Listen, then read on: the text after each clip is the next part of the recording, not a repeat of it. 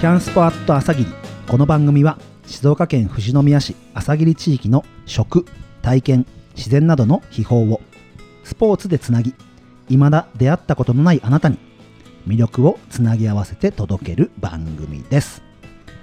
パーソナリティはいちごとぶどうで家族が一日楽しく過ごせる農園を作りたい新規就農者のタトゥーと富士山に一番近い酒蔵藤正酒造の看板娘ゆかちんでお送りします。よろしくお願いしよろますしくお願いします。さあいよいよ始まりましたねゆかちん。はい始まりました。もう緊張バクバク。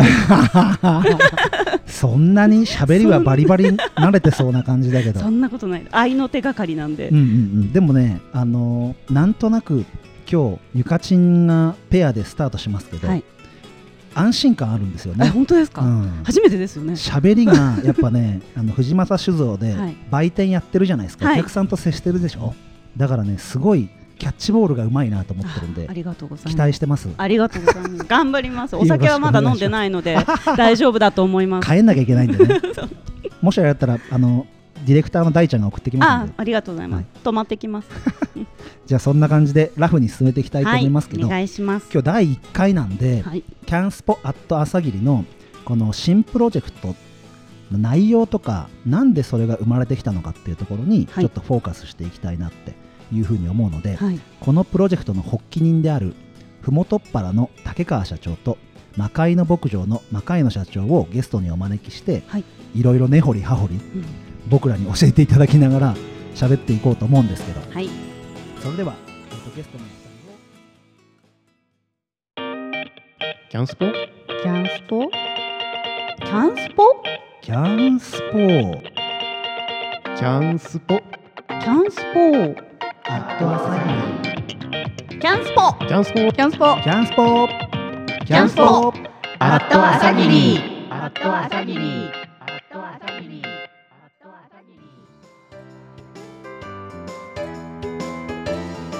それでは、えっとゲストのお二人をお招きしたいと思います、えー竹川社長、魔界の社長よろしくお願いしますはい、よろしくお願いします。よろしくお願いしますじゃあまず竹川社長の方からですね軽く自己紹介をお願いいたしますはい。えー、と株式会社ふもとっぱらのあの社長をあのしてますあの竹川と申します。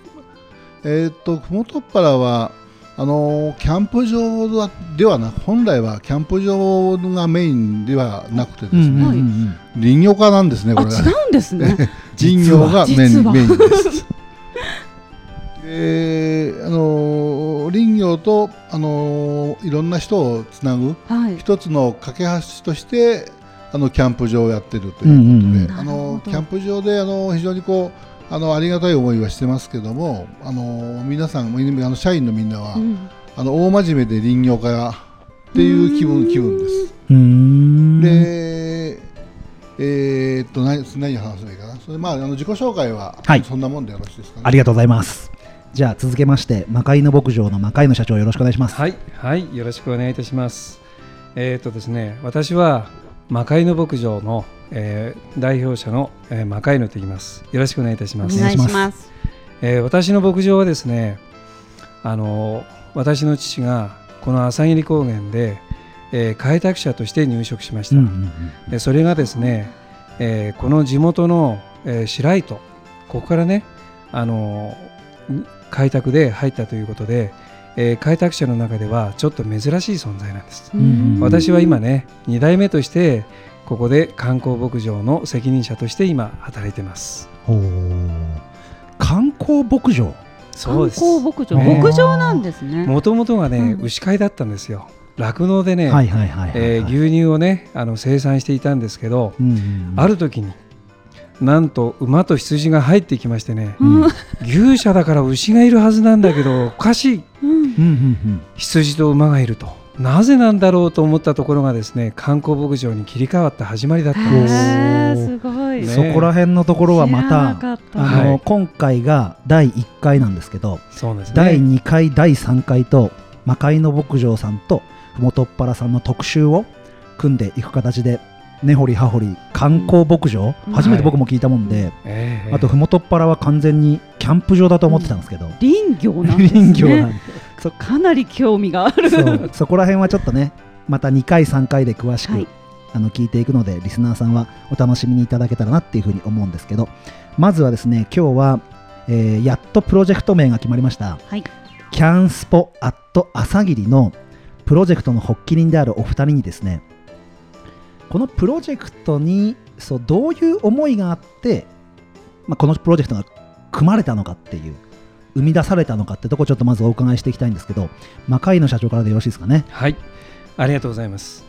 えーキャンスポ朝霧のですね始まりは この富士宮のこの朝霧高原の地域に若いねあの事業をしているスタッフ、うんうんあの仲間の皆さんがあのたくさんおります。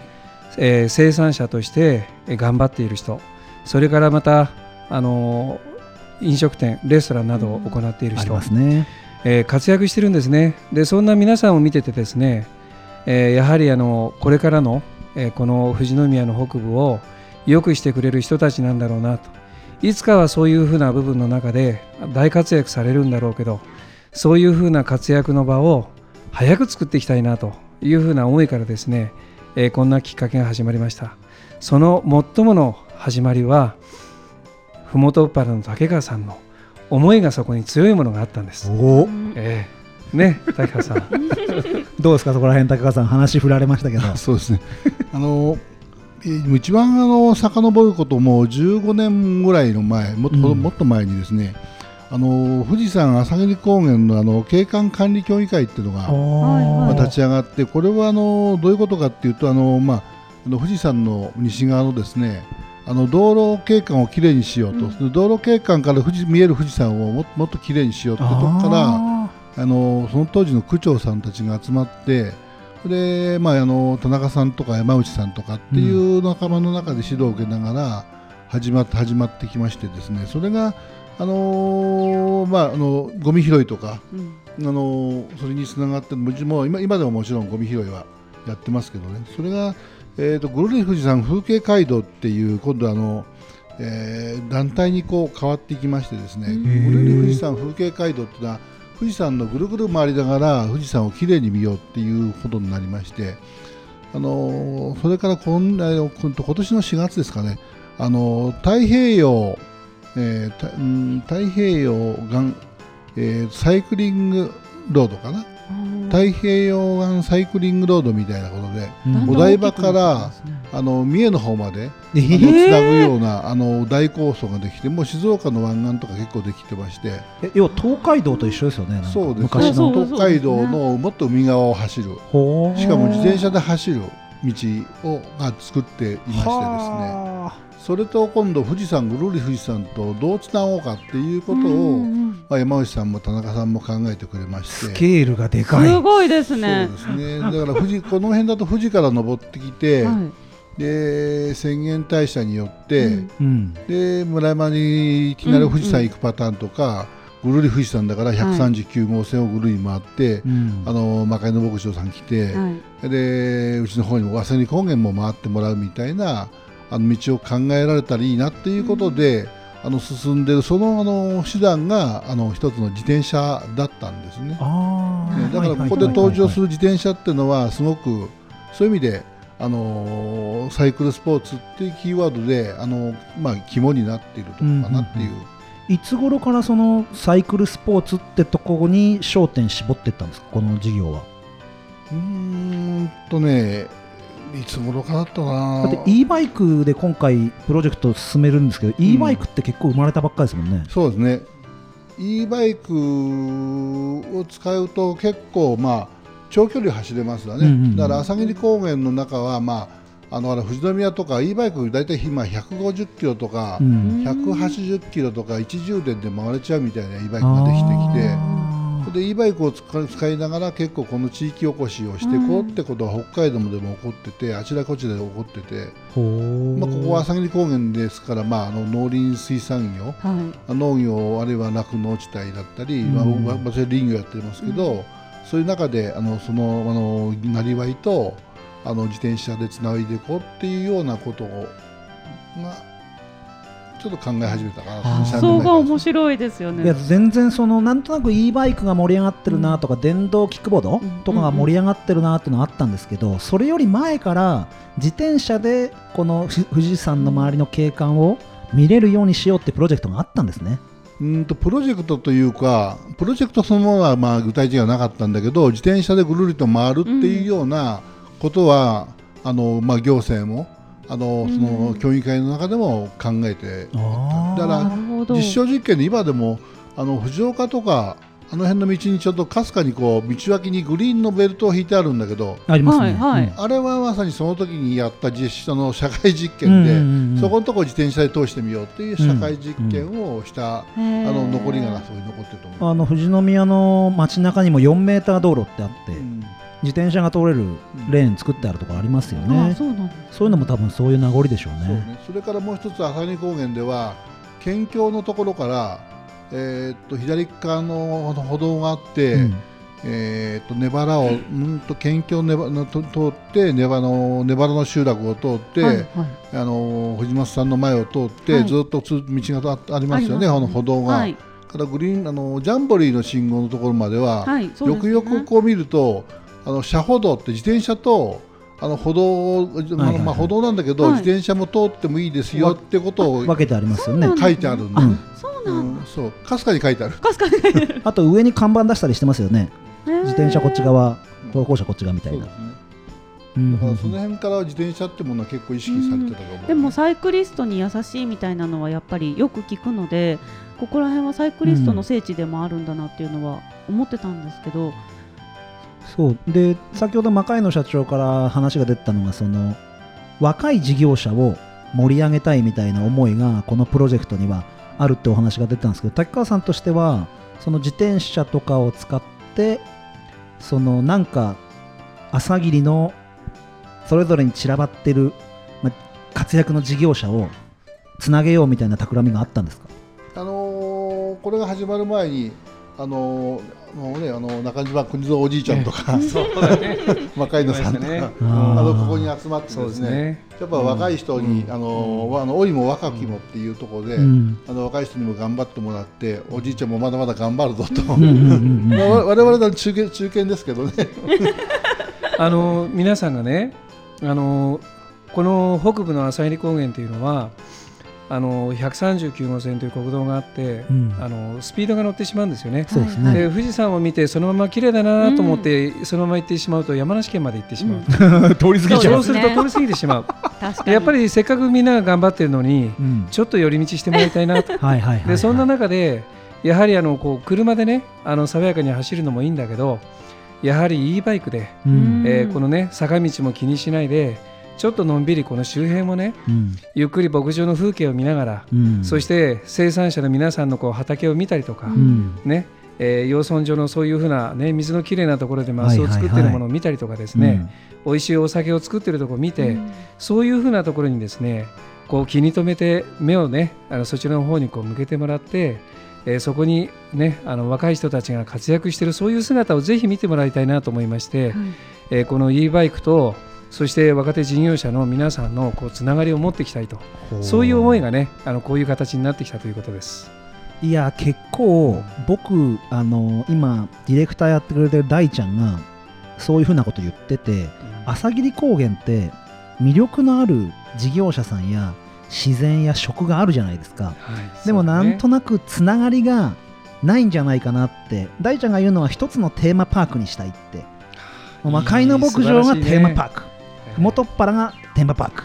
英知の村もテーマパーク。じゃんじゃなくて一つのテーマパークにっていうことを大ちゃんが言ってたんですけどそれをやろうとしてくれてるわけなんですね。それがまさに大事なことですね。あの今まではその従来の施設とかそれから点と点で結ばれるということなんだけど、うんうんえー今あの大ちゃんが言っている面でうん。この朝入高原を楽しんでもらおうと、それがね今のそういうことのこの活動の始まりとプロジェクトの始まりというふうに考えてくださあーありがとうございます。滝川さんじゃああのこっから細かい事業のことをゆかちん聞いていこうと思うんですけど、はい。ゆかちん今回のプロジェクトのことでなんかこれ聞いてみたいみたいなのあります？今若い事業者とうん。あのまあ、サイクルスポーツをつなぐっていったところでふもとっぱらさんキャンプやられてるじゃないですか。その三つがつながった取り組みに今年はなるんですか？そうですね、あのもうあのキャンプ場とか、うんあのマカネ牧場さんとかっていう今の現状は結構まあ多く多くの人がこう集まってくれますよね。で集ま大大きな人が集まってほとんどがやっぱり都会の人たちやっぱりあのそうねまあうちで言うと68%があの大都会から来る。あそうなんだうん7割ええでビールは静岡牧場は売れると。はい。スおーパー、ねスーパードライじゃない。はいはいはいはい。はい意外だなでお酒はやっぱり藤正が売れる。はい、ありがとうございます。さすがです 看板娘でやっぱりあの地元のものをあの食べたい。うん。飲みたいそうですね、思いが強いです。分地元のことを味わいたいっうんていうような、んんあのニーズだと思うんですよ、面白いうんうーんだからあのその人たちに当然あのやるべきことはあのニーズに応えるとはい。いうことなので、あのおのあも決まりきったことになっていくという。こと。その実感が竹川さんにはあったわけですね。あのもう意外とねあの林業だけやってると、うん。あの全然山の中にこもってて。それそうだ。何もわからないで終わってしま確かに確かに。うでお客さんと接するとお客さんがいろいろなことを教えてくる、うん。あれがいいよ、うん。これがいいよ、うん。あれが欲しいよこれが欲しいよ。うん。さあそれに素直に沿っていくと、まあ、道が開けるのかなとういう。ん。ことで意外と私はあの素直なんですね。そこに落ち着くんですね。竹川さんはやっぱそういうとこで生の声を聞いた中でうん。これは地域の食材やお酒自然をつなぐとチャンスがあるぞっていう思いがあったんですね。そうですねあの自然と感じられるものですよね。うんそれからもう一つあの、まあ、あの若い人から年配までっていうのはあの僕ら林業やってるとあの、まあ、日本の人口分布もそうなんだけど、うん健全な森っていうのはあの子供からおじいちゃんまで全部こうきれいに揃ってるっていうのが森が健全な森なんだけどああの今の日本の森はおじいちゃんばっかの森ですうんね。うん。まあ、そんなことでですね健全な森にするためにやっぱりもうちょっと木を切って、うん。あの子供からあのうん。お年寄りまで綺麗な形でこう人口分布が揃ったようなうん。形で森があるっていうのが一番の健全な森でやうん。っぱり人もそうでしょってあるいは組織もそうでしょっていうことで。うん、だから林業会所ってその団体にそのいるまいますけどあの結構おじいちゃんもいるんですよ。だからあのそのおじいちゃんたちのあのまあ目標というか、うん。その目標に向かってあのいいあの目標を設定してあこの人素敵だなっていうような人を見習って、うん。それで成長していくっていうことが今まで人生の中で良かったなっていうことで、僕あのまあ老いも若きも揃った中で、各々が成長していくっていうのはとてもいいことだなってことはあの実体験として持ってますね。はい。やっぱりその竹川さんのことお話伺ってると今高齢化社会じゃないですか日本自体が。で林業もそうだと。だけどその若い人たちが人数少ない分何かしらこう人数の多い方たちのサポートがないとうまく回らなくなってきたりするじゃないですか。あの木もそうだと思うんですけど背の高い木ばっかが光もらっちゃうと下が育たない。そういう意味でもこのプロジェクトを使って下の若手を育てようっていう意識の中で、まあ、e バイクっていうのが一つ富士宮の朝霧として活用できるという形でうん今のプロジェクトなんですね。そうですね。はあ、僕じゃああのその中にやっぱり今スポーツ、まあ、キャンプとスポーツっていうのは今年の事業だと思うんですけどもう一個やっぱ食とか体験の部分があると思うんですけどそこも朝霧の魅力だと思うんですけど今回マルシェを元っ腹さんでやるじゃないですかそこら辺ってもうなんだろう。そういう思いの中でやる前提でもうプロジェクトのな中では発案者としてはあったんですか、えっ、とまあお客それも含めてお客さんがねうん。あのーまああのーゴミ収集をすまあゴミ収集をするとあのーお客さんのあのー食べてるものとか、飲んでるものとかっていうまあ動向がわかるんですよね。うん。でまず一番よく飲むのはワインだね。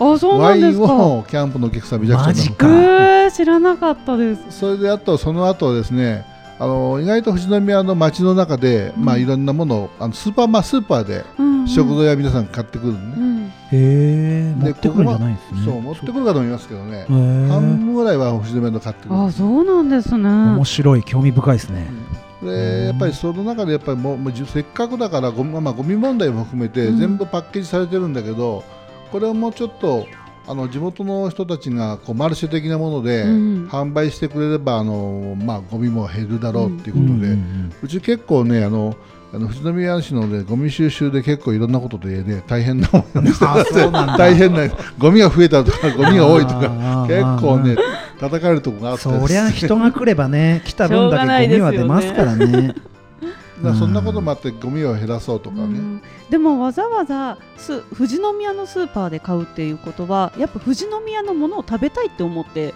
来られてる方が多いってことですもんね。そう多い多いことは多いんだけど、うん。でもスーパーでしか買えなかったりね、そうですよね。どこに売ってるかわかんないっていうそうそうだからそれを分かるようにしてあげれば、うん。あのみんながもうもっともっとあのニーズに応えられるのかなっていうことがありますよね。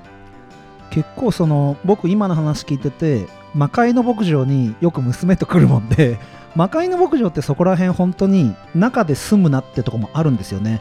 地元の野菜魔界さん置いてらっしゃるじゃないですか。あれもやっぱそういう思いなんですか？そうですね。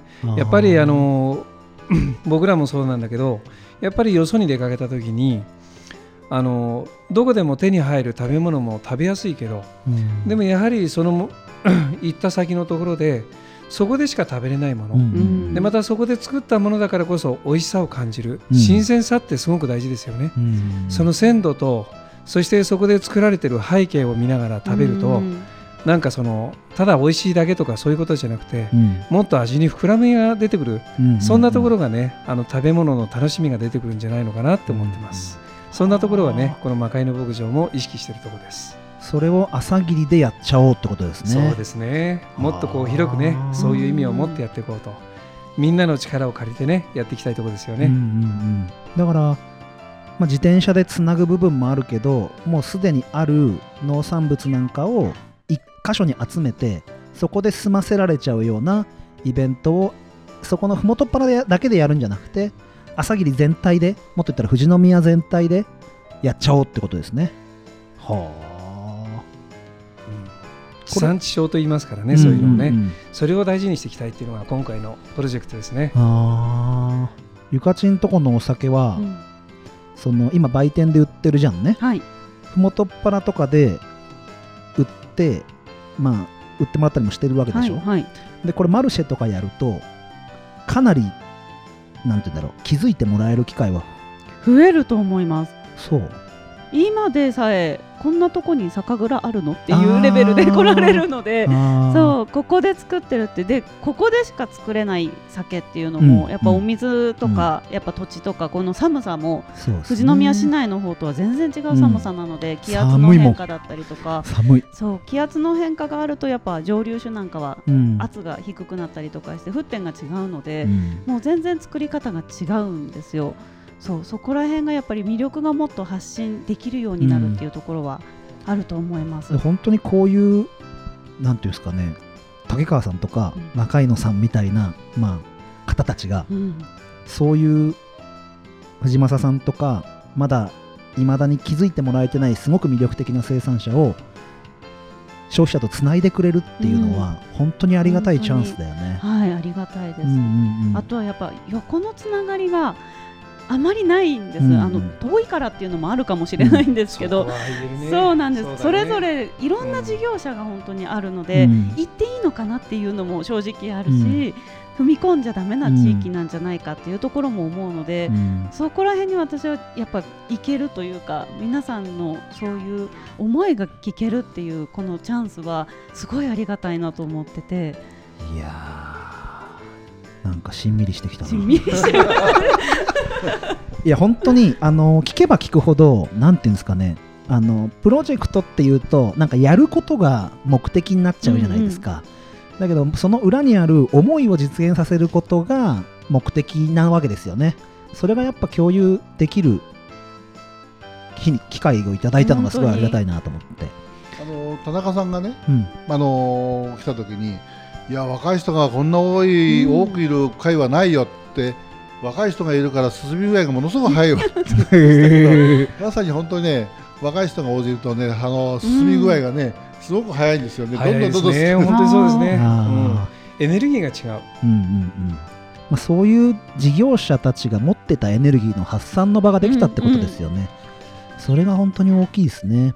じゃあゆかちんちょっと僕とゆかちんで今回の実際リスナーさんがキャンスポアット朝霧が何やるのかってことが、うん。今小出しにしてきたもんで、うん。まとめたいと思うんですよ。はい。まず先ほど出てきたのが e バイク e バイク、を使ってコースを作るんだよね、うんうん。これまたおいおい発表していこうと思うんだけど e バイクのコースをモデルコースいくつか作ってでそれをモニターか今年は。そうです。モニターで、うん。あのまあ、体験していただくっていうところです、でこれからの広がりのために、まあ、初めの一歩を作るっていう感じが今年、はい。でもう一個が先ほど話題に上がってたマルシェ。マルシェ。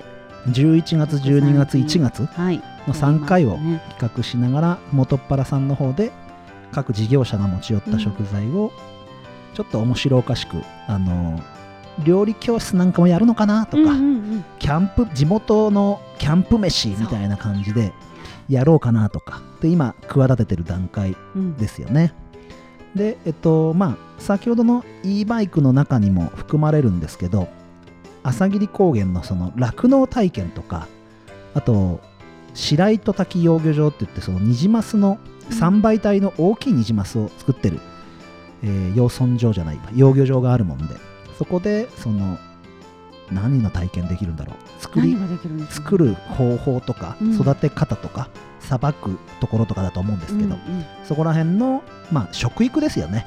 なんかもできる授業を今企ててる段階、はい。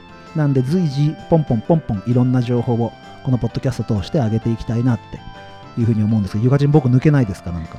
抜けないです。大丈夫ですか？あとはこの朝霧高原の自然の魅力を感じてほしい。ぜひ車じゃ、看板ですもう車だとピュって行っちゃうから、うんうんうん。窓開けてじゃなくて、うん。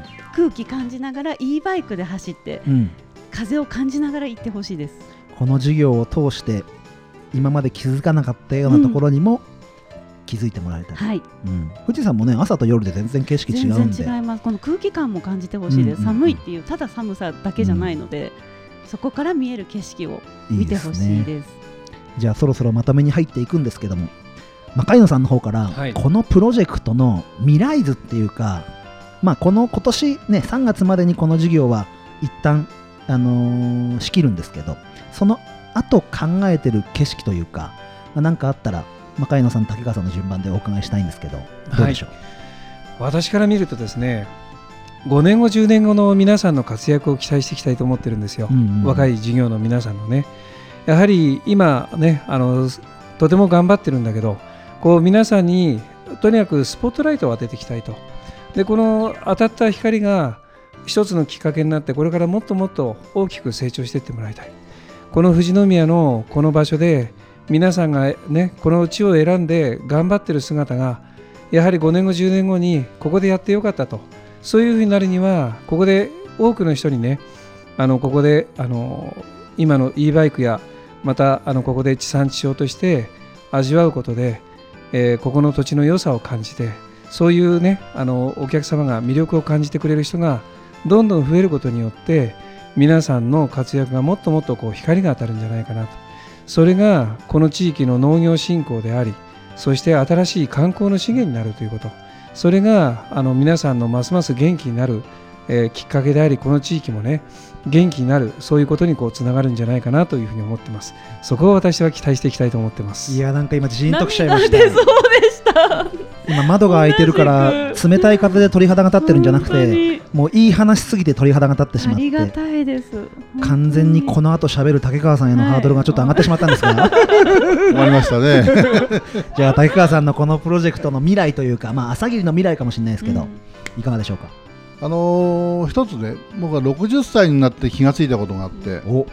あのー今、あの日が当たるっていう、あのー、マカネさんからあ言いま言われましたけど、あのー富士山からあの日の出がの日が昇るっていうこの場所はですね、あのー当然西富士しかない、ね、確かに、うん。で全然そのこと気がつかなかったんあです60歳になってあのあのあそうなんだここの地域って、当たり前に富士山から日が昇ってるんだけど、あの日が昇るんだっていうあのたまたまこの前横浜行った時は富士山に日が沈んでたんだけどね、うんうん夕日はまあ、うんまあ綺麗でしたね。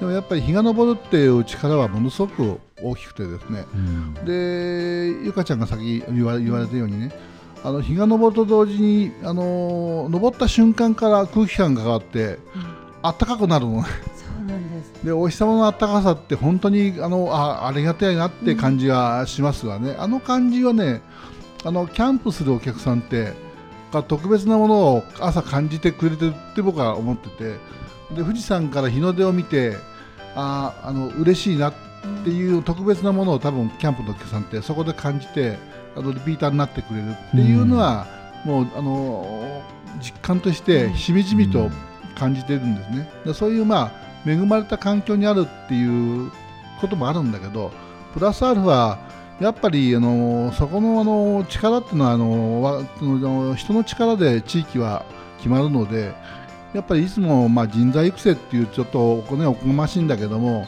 そこにいる人たちのいろんなこうあの能力あの腕力だけじゃなくていろんな能力が高まるとその地域が良くなるということで、最近あのこの地域にもあの移住し移住組がうん結構来てくれて、うん。いろんなこうノウハウを持った方々が大勢来てくれてですね、まあ、土角田舎ってもう閉鎖的なんだけど、まあ、彼らが来ることによってものすごくこういろんなものが変わり始めてるようなあのか雰囲気はあるっていうことでもっともっと変わりながらですねあの良くなるといいなっていうのがあの未来予想図かな。うん。いやーもう話聞いてるとこのプロジェクトはその起爆剤に必ずなるんじゃないかなってうん。今聞いてて思いましたありがとうございます。あのーゆかちん今のお二人の話聞いて、はい。僕正直朝霧に住んでないんですよ。はい。朝霧で授業もやってないんです。とにかく大ちゃんの夢の伴走者として今ここにいるんですけど、はい。ゆかちんはリアルにこの朝霧に授業を起こしてるわけじゃないですか、今日の話を受け取って、ん。今どんな気持ちでいるか聞いていいですか？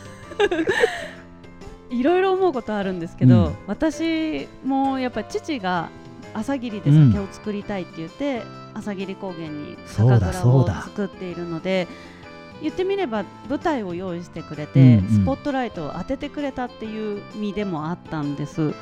なのでそこの場所をやっぱり全事業の朝霧高原全体にスポットライトを当ててくださってるっていうのは、すごくやっぱり貴重なことだと思うしやっぱそれに励んでじゃないですけど乗っかってというか、そうそれに私たちも向かっていきたいっていうのはものすごく思います。はい。やっぱそこら辺を僕らは何かこうこの音を通して伝えていかなきゃだなと思って、なんかどうしても説明じみちゃう。うんうんうん。説明になっちゃうからポッドキャストって。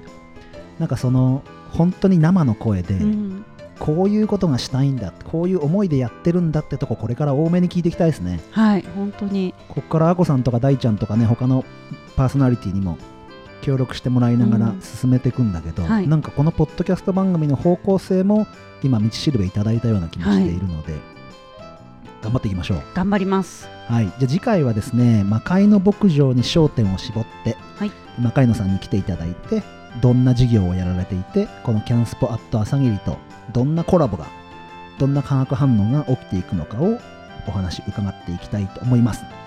じゃあえっとゆかちんもしリスナーさんがですね、はい。この番組の感想をつぶやきたい時にはどうしたらよろしいでしょうか？はい、ツイッターなどでは「ハッシュタグキャンスポ」をつけていただいて投稿していただくと私たちも見れますので、はいはい、お願いします。ハッシュタグキャンスポでリスナーさんからのお便りをお待ちしていますし今日の僕らの収録の様子なんかもはい、ハッシュタグキャンスポで見ることができます。それからアカウントの方も、もう皆さんがこの番組をお聞きの際には、Twitter アカウント、インスタアカウントが出来上がってますので、ハッシュタグキャンスポで探していただけると見つかると思います。はいぜひともアカウントの方のフォロー、それからこの情報をリツイートして拡散していただけたらありがたいなっていうふうに思います。それでは次回も魔界の牧場のお話聞きながらいい話を盛り上げていきたいと思いますので、はい次回はゆかちんはいないかもしれないねそうですね。ゆかちんはお酒飲んで。次のパーソナリティもね結構酒強いんであ、本当ですか？じゃあもう酒飲んでくるか。もしれないですね次回は藤間さんの酒飲みながらやりまそうですすね。終わらないかもしれない。大ちゃん運転手で。じゃあまた来週お会いしましょう。ありがとうございました。ありがとうございました。キャンスポ？キャンスポ？キャンスポ？キャンスポ。キャンスポ。キャンスポ。アットアサキャンスポ。キャンスポ。キャンスポ。キャンスポ。キャンスポ。アットアサギリット朝霧